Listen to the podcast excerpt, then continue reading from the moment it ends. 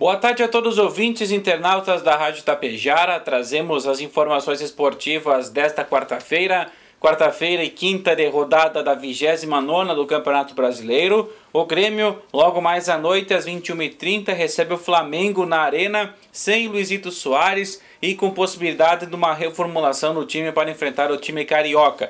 Possivelmente André Henrique e JP Galvão, se tiver condições de jogo, poderão ser os substitutos de Luizito Soares, que recebeu o terceiro cartão amarelo na partida contra o São Paulo. Nas pontas também ainda é uma indefinição pelo técnico Renato Portaluppi para quem colocar aí nas extremas, seja Lucas Bessosi, seja Ferreira, também os outros jogadores aí que correm por fora aí das categorias de base para começar jogando. A certeza é que o Grêmio precisa vencer para pelo menos retornar ao grupo dos quatro primeiros que vão para a Libertadores com vaga direta assegurada.